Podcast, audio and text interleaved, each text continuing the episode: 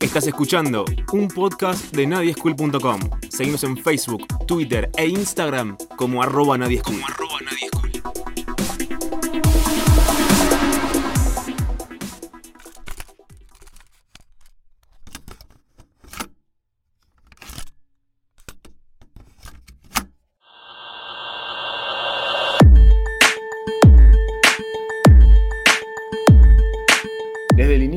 Década pasada hemos sido testigos de la aparición de una nueva camada de artistas que han renovado el panorama musical argentino.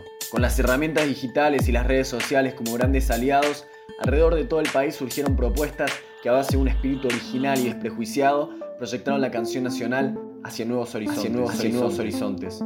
Levantando las banderas de la camaradería, la producción independiente y la autogestión, una flamante juventud vino con nuevas ideas a romper varios de los paradigmas del rock en la industria musical argentina. Hablamos de cosas como esta.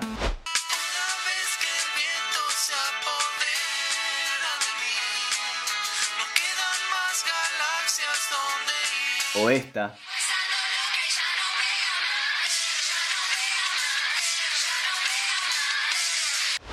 Y en los últimos años también se sumó un fenómeno que impulsado por la estética del rap y un potencial mega viral causó una explosión de alcance inédito que dio vuelta el tablero. ¿Te suena?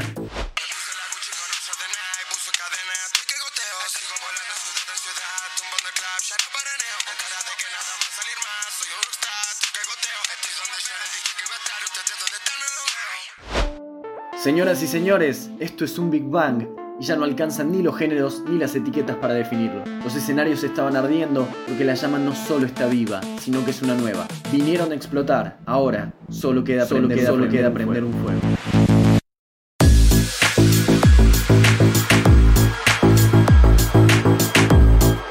Futuros Presentes, una coproducción de Nadie School, Instituto Cultura Contemporánea y Espacio 220.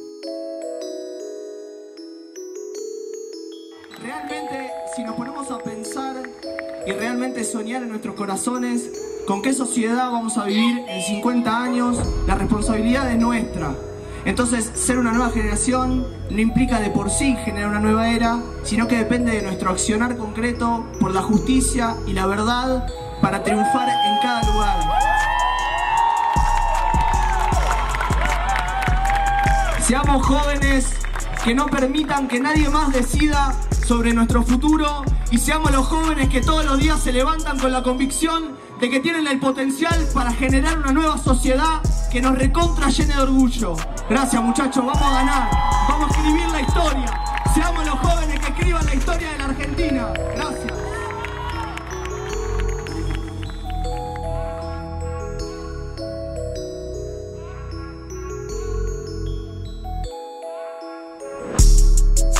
¿Cómo están? Bienvenidos nuevamente. Esto es Futuros Presentes, un podcast realizado por Nadie School junto al Instituto Cultura Contemporánea y el Espacio 220.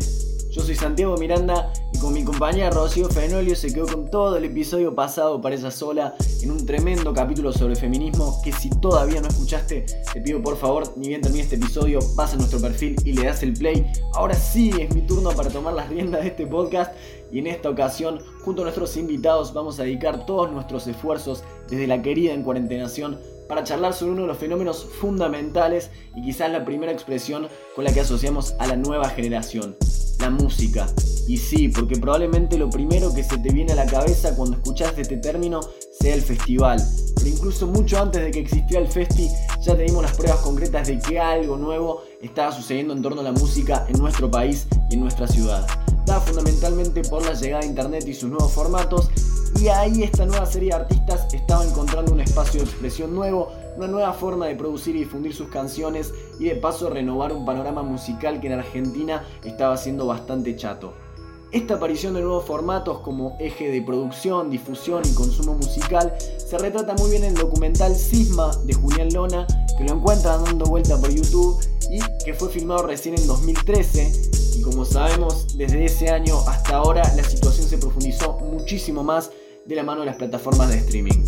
Por eso, nuestra primera pregunta para los invitados viene de la mano de pensar cómo es que esta música nació y se desarrolló en el marco de una industria en crisis y a través de los formatos digitales. Estas fueron sus respuestas.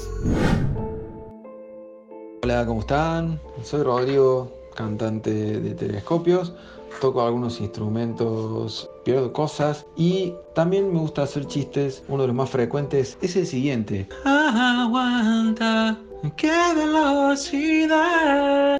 Bueno, para ir un poco hablando de esta primera parte, se me viene obviamente la palabra internet y después eh, un poco la, idea de la moral en general, que va de la mano un poco del prejuicio que arrastra la cultura y las generaciones casi siempre por cómo se van dando las cosas en los distintos contextos en los que cada generación se va desarrollando. Eh, en particular creo que la industria y su crisis ya es algo un poco romántico porque hoy ya es algo de lo que estamos un poco alejados. Sin duda, en su momento Internet cambió el juego y la industria habrá quedado en offside, pero hoy eh, no tengo dudas de que la streaming y el consumo en general a través de las plataformas digitales es un mercado bastante sólido eh, y que está empezando a funcionar. Y yo creo que hay un montón de cosas eh, en ese engranaje que quizás se tengan que seguir acomodando, pero no, no creo que la industria hoy esté en crisis. Hola, mi nombre es Max Audicio, soy periodista especializado en música, ex rock and pop y Vorterix, entre otras cosas, y actualmente ligado a lo que tiene que ver con la nueva generación, ya que soy el encargado de llevar a cabo el programa radial que se emite todos los sábados en Gamba y además también formo parte del equipo de comunicación del festival.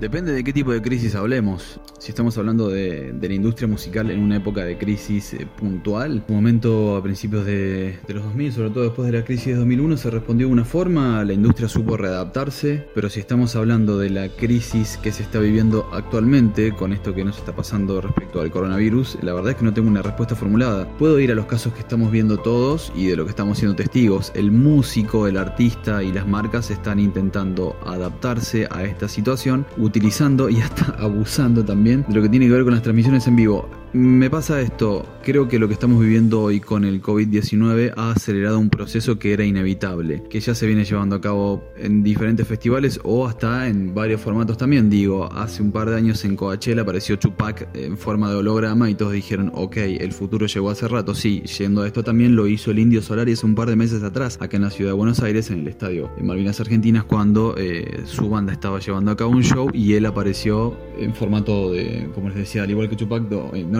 Fue otra forma, no era el mismo sistema de aparición, pero era a través de unos rayos de luz que formaban la imagen del indio y se movía por todo el escenario cantando. Una cosa bastante loca, pero que... Eh, pensarlo. Hoy no es tan extraño y tan loco tampoco pensarlo. Entonces, como veo la industria? La veo como me estoy viendo a mí mismo en este preciso instante y es intentando adaptarme a lo que está pasando. Es como que estamos... Eh, no sé creo que no encuentro ni siquiera una descripción exacta como para, para hablar de esto. La veo mm, hoy mismo, a esta hora, eh, confundida, sin saber para dónde salir, pero entiendo que como siempre va a lograr salir a flote. Hola, mi nombre es César Pucheta, soy periodista y un escuchador serial de canciones. Me parece que la industria del disco, que no es lo mismo que la industria musical, ha mutado eh, casi por completo a partir de la aparición de, las plataformas de streaming y, del consumo eh, de música de esa manera. Me parece que ha cambiado nuestra forma de relacionarnos con, con la obra en ese sentido y me parece que también hay plataformas que confluyen, ¿no? Por ejemplo, si hoy quiero ver la estética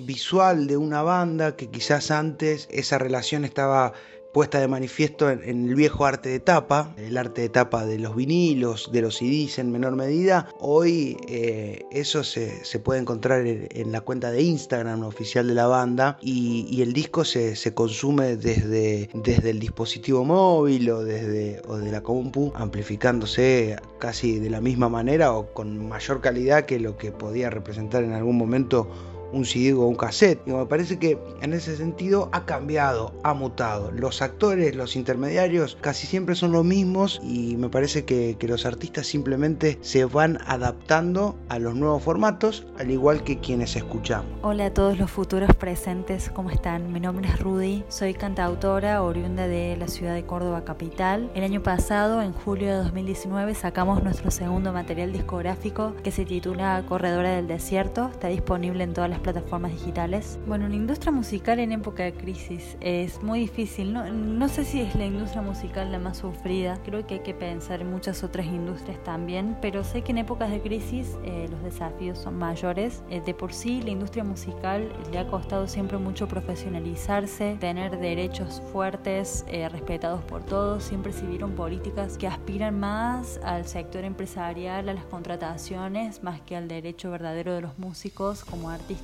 Si nos comparamos con el teatro, nos falta muchísima organización, nos falta concientizar a la gente de que la música se debe pagar, de que se paguen entradas, bueno, es un largo camino y es una industria con, muchísima brecha entre la gente que tiene acceso a, discográficas y a distribución internacional y la, música independiente. Pero lo bueno es que existen muchísimas formas de hacer música y creo que la crisis nos tiene que volver creativos y yo soy de la idea de la hiperproductividad. No descansar en un disco, ir al single, no descansar en, en no tengo plata para grabar, componer 100 canciones en una semana, capacitarnos, estudiar, creo que, que son muchas las instancias como músico para, para, llenar ciertos espacios y ciertos momentos difíciles y creo que no hay excusa para ese tipo de cosas. Soy Juan Manuel Pairone, soy licenciado en comunicación social y desde hace 10 años aproximadamente trabajo en, en la escena musical, he atravesado distintos roles, desde músico hasta hasta productor de shows. Actualmente soy representante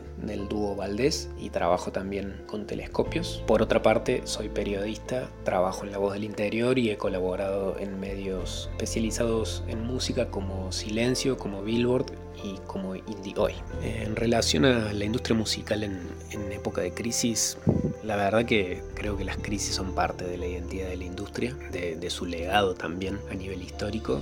Creo que siempre han, han servido para que el negocio en sí pueda repensarse y pueda reconfigurarse en función de los avances tecnológicos y de, los cambios culturales, pero en definitiva eh, sí me parece que estamos viviendo el inicio de un nuevo paradigma que eh, nace a partir de la mayor de esas crisis, ¿no? que en definitiva tiene que ver para mí con la llegada de Internet y con la obsolescencia cada vez más marcada de, de los formatos físicos.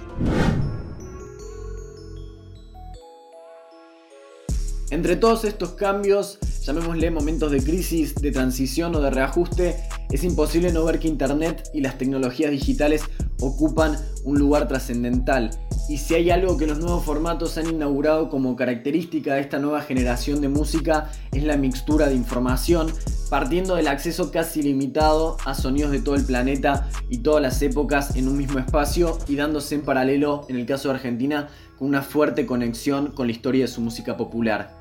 Porque, a diferencia de generaciones anteriores, esta admite la influencia de su pasado y reconecta con el legado del rock nacional, por ejemplo, desde Spinetta, García y compañía en adelante algo que uno de nuestros invitados, el señor César Pucheta, ha plasmado desde el título de su nuevo libro, Post Crucifixión, la nueva resurrección del rock argentino. Pero en el texto Pucheta muestra que esta reconexión tampoco ha sido del todo amable y que esta generación también vino a chocar con varios de los valores que ha sostenido el rock a lo largo de su historia y que hoy revelamos como conservadores. Lo vimos en el episodio pasado junto a Ro, que sobre todo el feminismo ha venido de distintas maneras a enfrentarse al machismo de la escena artística nacional, lo que ha provocado también una ruptura con una figura hasta hace poco fundamental, la del ídolo, de los músicos como estrellas de rock a las cuales adoramos como dioses, una idea que hoy está en jaque. Mejor matar al rey y así cambiar la historia, dice Juan Ingaramo, formando parte de una camada que hoy decide expresarse y manifestarse de otras maneras, también de la mano de las redes sociales. Así es que le preguntamos a nuestros invitados sobre la oposición entre viejos ídolos y los nuevos. Sobre los ídolos no tengo mucho para decir, trato de no idealizar a los artistas y a la gente en general, es todo un proceso. Eh, me gusta pensar que está bueno cultivar el pensamiento crítico y poder hacer lecturas profundas de las cosas. Me gusta leer las biografías de los artistas. Me ha costado seguir escuchando a algunos artistas por cuestiones que hacen a, su ser humano en general. Mm, trato de no meterme mucho en, en la idea del ídolo. Me parece fantástico. Es algo que celebro y que se tenía que dar en algún momento. De todas formas, en mi caso creo que respondo a esta nueva generación, pero estoy realmente eh, en el medio. Digo, yo fui de aquellos que eh, celebraban a sus ídolos, que los veían como una especie de semidios. Con el tiempo, obviamente, aprendí que no era así. De hecho, nunca conozcan a sus ídolos, no lo hagan por bajo ningún sentido. No, tampoco es tan malo, pero si se puede evitar, evítenlo. Em, entonces, eh, lo que tiene que ver con los ídolos nuevos, que también quizás hasta debería dejar de utilizarse esa palabra, son artistas, e inclusive ellos los dejan ver también detrás del escenario, digo, son, son pares, eh, nadie se la cree, están cada uno en la suya y a la vez están en una, todos juntos. Eh, entonces me parece que el pasar de esa idea de eh, el gran ídolo, el semidios, a esto que es mucho más humano y más natural, que también responde en cierta forma a una estrategia, o ni siquiera estrategia, a una realidad de, comunicacional que tiene que ver con el uso de las redes sociales y que uno tiene ese contacto cercano. Más allá de que obviamente después, bueno, algún artista tendrá su, su CM, pero teniendo en cuenta los tiempos que vivimos, también es como que el artista realmente está pendiente de los mensajes que le llegan a sus redes sociales, sobre todo hoy Instagram, TikTok, por ejemplo. Entonces veo esa cercanía como algo... Eh, realmente fantástico y que después también se traslada al vivo o cuando ese mismo artista, por ejemplo, no sé, salió de compras y se lo cruzó a alguien y sin ningún problema va a hacer la foto, pero es muy probable también que, que no tanta gente como si pasaba en los 90 o a principios de los 2000 donde el cholulismo estaba a flor de piel, más allá de que hoy la foto con el artista recontra mil garpa, no lo veo tan, tan necesario por parte de lo que es el público o la sociedad, también podría verse de esa forma. Entonces, eh, también el, Kill Your Idols es algo que celebro y me parece que, que está fantástico. Retomo un poco lo que decía con respecto a la industria del disco. Me parece que hay cuestión que tiene que ver con épocas posiblemente sea mucho más práctico hoy poder acceder a una estética, a la música misma, a partir de estas nuevas formas de consumo que lo que significaba antes, que encima era más caro, porque hay que decirlo, implicaba otra guita y demás, sobre todo a la hora del consumo. De la producción me parece que también, pero eso es más discutible. De todas maneras me parece que ahí también eh, se esconde la discusión entre lo viejo y lo nuevo. Parece que hay que entender que son, no son otra cosa que discusiones generacionales que se dan en todos los campos de la vida. Pensemos nosotros discutiendo, no sé, de cualquier cosa, desde política hasta de fútbol, con nuestros padres, con nuestras madres. Son generaciones distintas que están chipeados de una manera distinta y comprenden las cosas de una forma distinta. En ese sentido, a mí sí me, siempre me pareció muy sano que las nuevas generaciones se peleen con las generaciones anteriores, porque en cierta manera están eh, obligadas a escribir su propia historia por mandato histórico, ¿no? Eh, valga la redundancia, a discutir con lo, lo, que venía y a proponer cosas nuevas. Para proponer cosas nuevas, en cierta forma, hay que, hay que romper los lazos con lo que venía siendo, entre comillas, la tradición. En ese sentido, si bien entiendo que sea muy difícil para un rockero viejo entender las cosas que hace un pibe de 20 años, o sea, para un tipo de 60 entender las cosas que hace un pibe de 20, pero sí creo que es casi una obligación ética eh, intentar comprender esos procesos. Ídolos viejos versus ídolos nuevos. Bueno, y los ídolos nuevos los adoro a todos. Me, me encanta Nati Peluso, me encanta Rosalía, me encanta Catriel, eh, Telescopios. Eh, bueno, que no son, no son tan nuevos, es gente que viene trabajando hace mucho y creo que nos vamos a, dar cuenta a la larga y con los años de lo que representan para nosotros como íconos, así como, como ocurrió con Charlie o con Virus, que quizás con el correr de los años nos damos cuenta de la trascendencia de su música. Bueno, creo que es lo mismo que está pasando ahora con estos artistas que se están animando a darlo todo, a ir a fondo con una estética musical impecable, con mucho minimalismo. Veo muchísimo jazz en esta música, eso me encanta. Hay un reciclado muy fresco, así que apoyo 100% a todos los ídolos, porque todos nos enseñan y todos nos dan música, que es lo más importante. Bueno, creo que acá también hay, hay una manifestación muy concreta de, este nuevo paradigma que está, que está consolidado me parece que la idea del ídolo y de la estrella de rock hoy por hoy es prácticamente obsoleta.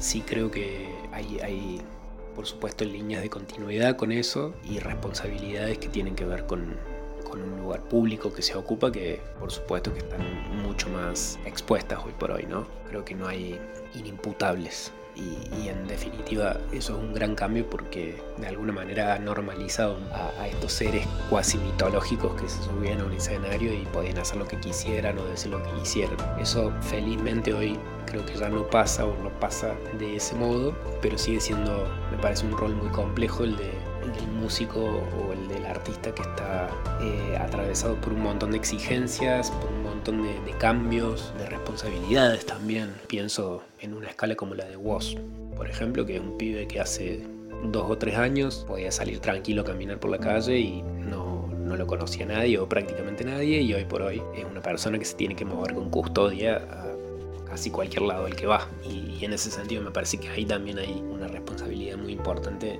del lado del público, ¿no? De no endiosar a estos nuevos artistas o a estos nuevos referentes.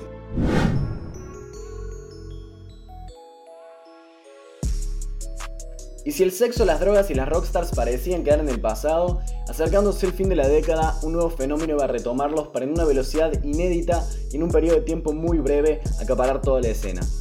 El trap aprovechó la viralidad de las batallas de freestyle para llevar a pibes que rapeaban en la plaza a copar escenarios y explotar los charts de música y los rankings de lo más escuchado. Llevándose todo por delante como insignia, con un desparpajo imitado de las estrellas de rap norteamericanas, personajes como Kazu, Los Modo Diablo o Babi consiguieron alcanzar, nuevamente la mano de las redes sociales, YouTube y Spotify, un reconocimiento internacional que en estos términos difícilmente se había dado en la historia de la música argentina. La decisión de Rolling Stone de poner a Duke en una de sus portadas marcó un momento insignia que ratificó la legitimidad del género como el sonido actual del país. Pero además, el mega éxito del trap también abrió las puertas para otra camada generacional que muchas veces catalogamos bajo la etiqueta del urbano. Desde quienes enlazan la estética del rap al legado del rock nacional como Woz, desde quienes buscan hacer crecer el alcance del hip hop argentino como Acru, o de quienes como Catrell y Paco Moroso mezclan todo en un compacto freak, toda esta movida terminó por enlazarse en la nueva generación para darle un golpe final de color y popularidad. Es por eso que a nuestros invitados le preguntamos por el lugar que le dan a la aparición de este fenómeno en el desarrollo de la nueva música.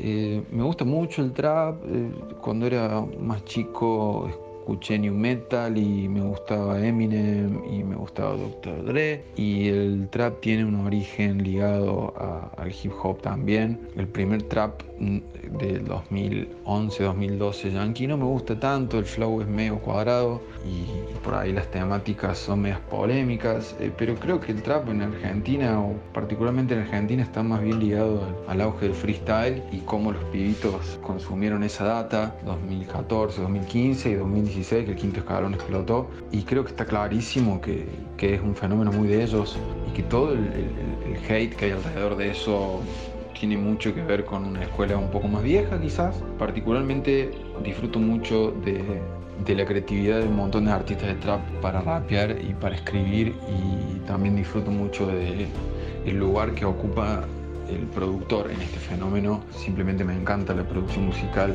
de las bases de trap, que eso también le da como una importancia al rol del productor.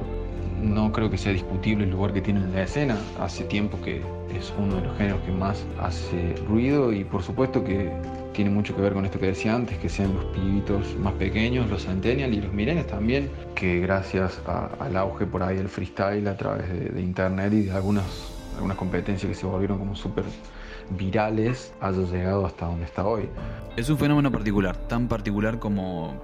Bueno, extraño no es la palabra, pero teniendo en cuenta que es un género que surge en los 90 en los Estados Unidos, que eh, algunos hoy inclusive eh, cometen el error de identificar artistas de reggaeton como traperos, obviamente que los propios artistas también se encargan de eh, jugar con diferentes géneros, entonces la confusión es bastante normal, pero acá en Argentina está muy marcado, o sea, lo que es el trap real. No hay ni siquiera lugar a esa especie de, mini confusiones. Acá el trap es trap, te habla de determinadas cosas, los artistas piensan de determinada manera. También hay diferentes ramas, obviamente. Tenés de un lado a un Paulo Londra y de otro lado lo tenés a un Woz hiper comprometido con causas sociales y con vomitando una realidad que tiene que ver con nuestro país. Era algo que acá eh, se veía venir, más allá de que hubo un boom que quizás nadie lo esperaba a ese nivel, pero en base a lo que estaba pasando con el quinto escalón y las batallas de gallos, era previsible que tuviera esta explosión. Y en base al lugar que tiene la escena, para mí em, es el fenómeno que determina que desde hace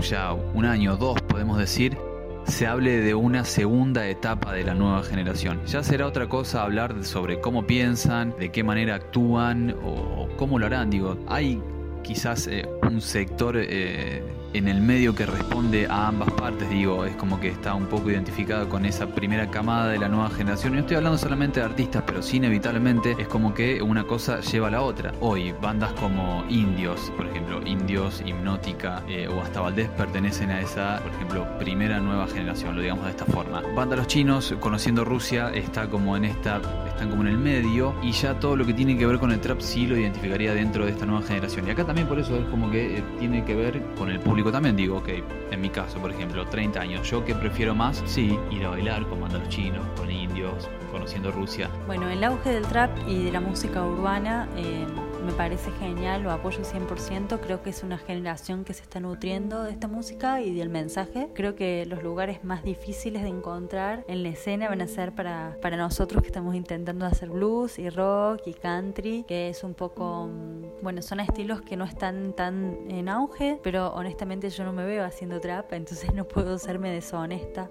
Creo que después de cierta desconfianza o de cierto prejuicio, creo que la escena urbana ha, ganado un lugar clave en la música argentina joven, digamos, y ha sido legitimada también por los referentes de, otras corrientes más ligadas al rock y al pop, por más que esos conceptos sean como súper arcaicos para describir estilísticamente a, a, la mayoría de los proyectos, sí me parece que hay una inclusión cada vez mayor de referentes del trap y del gen, de los géneros urbanos en el universo del pop, si se quiere, ¿no? Y me parece que también hay una muy interesante interrelación, un ida y vuelta eh, muy fructífero, sobre todo también en, términos de influencia. Yo veo a, muchos artistas ligados al, rock y al pop que están mamando un montón de cosas que suceden a nivel trap, a nivel música urbana, digo, hoy por hoy, Duki, Woz, Paulo Londra, Kazu son números uno en lo que hacen y, también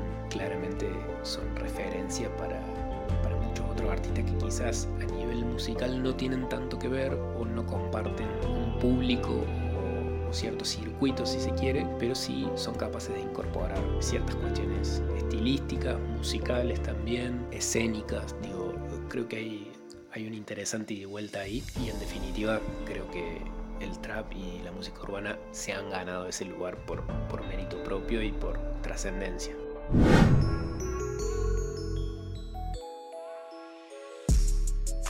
Si hay otro algo que también ha asomado como rasgo de esta generación de artistas es la ruptura con la idea de que Buenos Aires es el epicentro único de producción cultural en el país, bajo el desarrollo de la noción de un movimiento federal como punto de encuentro entre los distintos proyectos que surgen a lo largo y ancho de la Argentina. Dentro de ese mapa, Córdoba ha sido un punto clave, no solo desde la formación de sellos independientes como el caso de Discos del Bosque, y de una escena local rica y con una identidad propia que continuamente nos ofrece nuevos proyectos, sino también por ocupar un importante espacio bajo esa misma idea de federalización y unión entre artistas y de la mano de propuestas como el mismo Festival de la Nueva Generación. Entendiendo que esto forma parte de un camino que todavía se está cimentando, nuestra última pregunta para los invitados apuntaba a ver cuáles consideran son los aciertos y deudas de la industria musical cordobesa y finalmente que nos cuenten cómo ven el futuro de la escena nacional.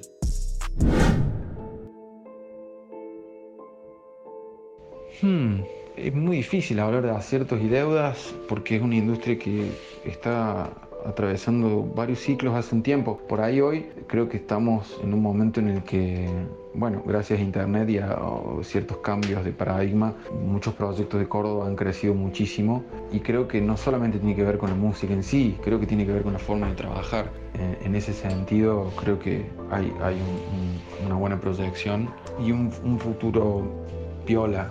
Habrá que seguir pensando en la, la posibilidad de que haya más lugares para que los artistas se muestren y que, bueno, los grandes festivales también los convoquen. Este punto es tan complejo que no sé por dónde arrancar. Digo, eh, pensaba inclusive en decir la industria musical cordobesa es el cuarteto. Sí, lo fue, lo es y lo será. Pero ahora digo, también se puede hablar de que Paulo Londra ingresa dentro de la industria musical cordobesa. Me parece que estamos justo viviendo tiempos bastante extraños y particulares como para realizar este análisis. Es más, hay muchos posibles, digo, si yo voy desde el punto de vista en el que digo, ok, la industria musical cordobesa siempre ha respondido al cuarteto y ha dejado cualquier otro tipo de género de lado, acá podría decir que hay una falta quizás eh, por parte de... Em, el gobierno, sea cual sea, de ayudar a la difusión de estas bandas, más allá de lo bueno, del buen material que cada banda consiga realizar o hacer. Digo, por ejemplo, lo de Pablo Londra es un ejemplo. Ahora, es muy probable que vaya mucha más gente a... Es muy probable, no, es un hecho, que vaya mucha más gente a los bailes un fin de semana que eh, a ver a, a, que es un éxito mundial. Digo, es, es un análisis bastante complejo. Si voy a lo que tiene que ver directamente con la nueva generación o con las bandas que pertenecen a esta escena, yo creo que en lo general son la mayoría aciertos, desde que comenzó esto hasta mm, de una forma bastante independiente y que de hecho se sigue manejando de esa forma, más allá de algunas bandas que ya han logrado firmar con, con algún sello o mudarse a Buenos Aires y de esa forma entrar en otra especie de ritmo, Córdoba dio el puntapié inicial. Hay que, hay que reconocerlo, hay que decirlo de esa forma.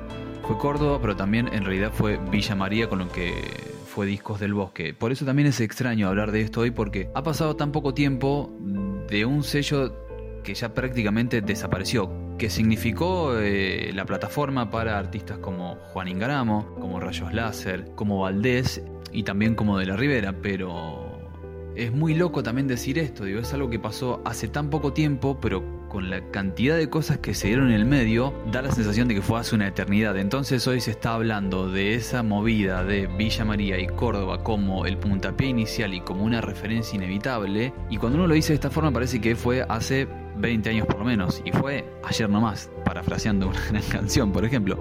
Entonces entiendo que hay más que nada eh, aciertos. Después también el análisis responde a hacia dónde ha apuntado cada una de las bandas y no soy yo el que tiene que hacerlo. Digo, si uno persiguió su propio camino, que obviamente eso significaba que se alejara un poco más de lo popular, y bueno, ese sentido hacia el cual cada una de las bandas va y si está hecho de esa forma a mí me parece fantástico y de hecho seguramente lo he celebrado siempre. Con esto quizás como que vuelvo a lo que tiene que ver con que la industria musical en realidad responde al cuarteto. Digo, es muy difícil hacerse conocido y ser escuchado en una provincia, en un lugar en el cual tu estilo musical no es el primordial y o probablemente nunca lo sea.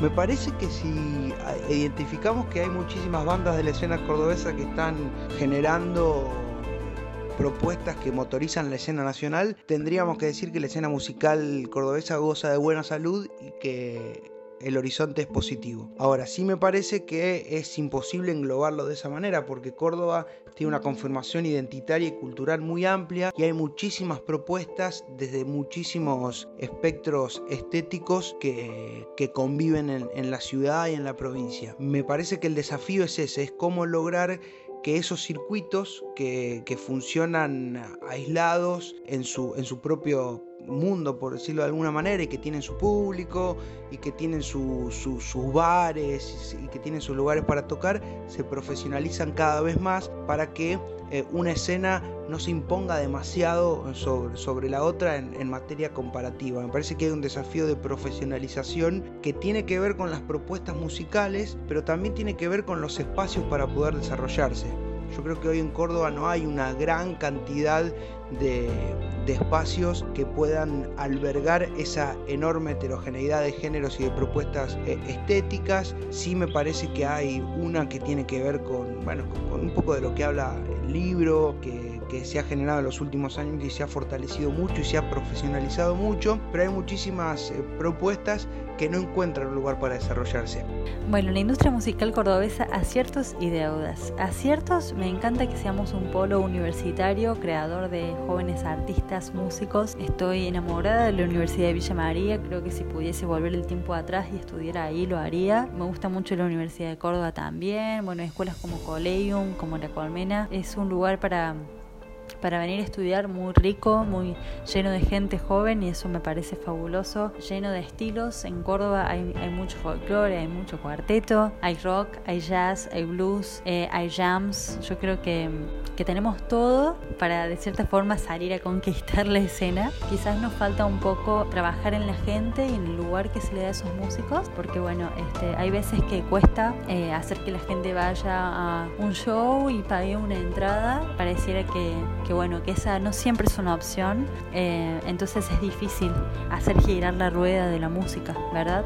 Los músicos necesitamos de, de ese apoyo económico para seguir haciendo, bueno, es, es más que evidente. Creo que ahí está la mayor deuda y esa es una cuestión bastante cultural el negocio de la música en sí sigue estando súper concentrado, cada vez más concentrado eh, en unos pocos agentes, pero al mismo tiempo eh, creo que la irrupción de Internet y, el desarrollo cultural que, que, ha promovido esa herramienta son claves en la actualidad que tenemos hoy a nivel artístico, que me parece que es el máximo sinónimo de creatividad que se, que se puede pensar. Creo que hoy, con toda la información que tenemos a disposición, no solamente relacionada a la producción artística en sí, sino a, a todo lo que tiene que ver con el desarrollo de un proyecto, me parece que hay más posibilidades que nunca para proyectos emergentes, para que proyectos emergentes se puedan dar a conocer y puedan desarrollar una carrera. En ese sentido me parece que es un momento súper auspicioso para hacer música y para pensar en trabajar en el mundo de la música. Sí, por supuesto, me parece que hay, hay, muchas, muchas cuestiones que tienen que ver con, con la estructura de la industria en sí, con quiénes son los actores de peso, quiénes están en el centro de la escena, que me parece que sigue funcionando de la misma manera que hace 20 o 30 años. Creo que el escenario se ha modificado, creo que se han abierto muchas puertas, sobre todo porque hay más información a disposición y porque los recursos se han democratizado, pero en definitiva creo que si no hay, si no hay constancia y si no hay convicción en un proyecto y si no hay capacidad de inversión en el tiempo y de, sostener eso hasta que, hasta que pueda ser rentable, digamos, es muy difícil atravesar una experiencia dentro de la industria sin, sin sentir que el fracaso es inminente. De todos modos, soy optimista y, me parece que hay cada vez más herramientas que nos permiten trabajar de una manera más eficiente y, más planificada. Y eso, eh, en definitiva, es eh, potestad nuestra, digamos.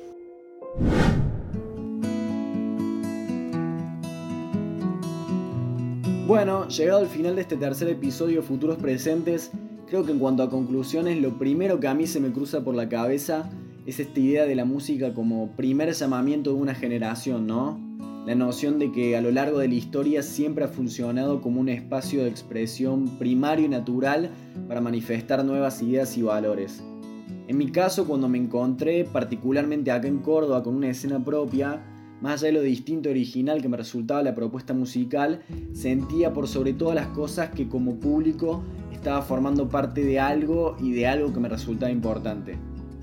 Y es una sensación que por suerte no he perdido y que incluso se ha reforzado mucho a lo largo de los años, viendo cómo los artistas crecen, cómo los proyectos se siguen multiplicando y cómo también han virado hacia nuevas direcciones. Y creo que esta misma sensación también la encontramos en los testimonios que hemos escuchado en este episodio desde la admiración que muestra Rudy por sus colegas, desde ese todo estamos en una que describe Maxi y particularmente desde ese interés por interpretar a la música como una materia llena de significados. Y por sobre todo de ver que entre los cambios, la llegada de las nuevas tecnologías, las redes, los nuevos formatos, las plataformas de streaming, etc., lo que hay son actores. Quizás lo que distingue esta gran camada de músicos y músicas de otras es que han decidido asumir su rol como tales, de pensarse a sí mismo en contraposición con las figuras que les antecedieron, de apoyarse, así como discutirse, todo bajo la firme convicción de que, como dijo César, esta generación llegó para escribir su propia historia.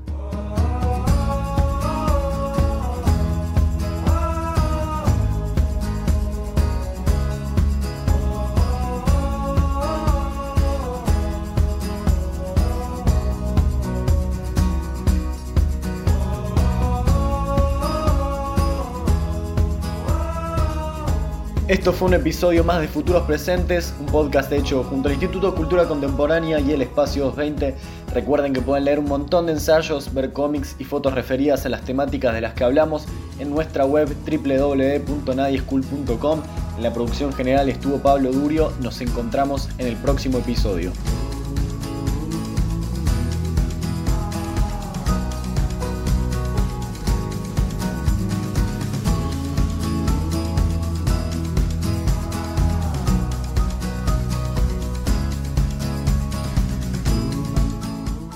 Sureste, durante nuestra juventud, vi las luces de la calle, las luces traseras de los autos, vi encendedores calentando cucharas y el fuego de las armas, pero no vi la luz de la luna.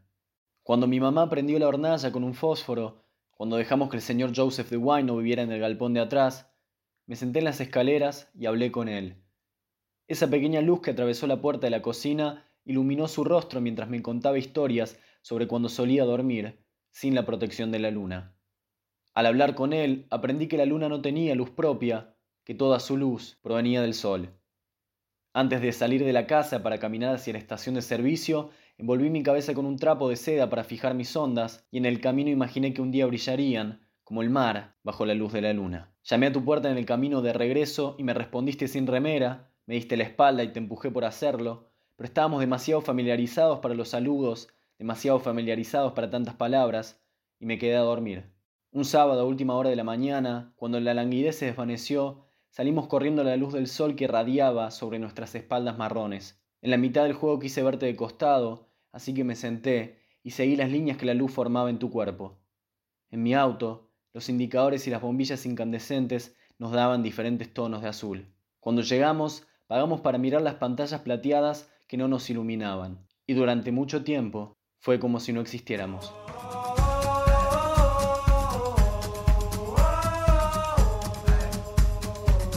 Moonlight, un prólogo de Frank Ocean.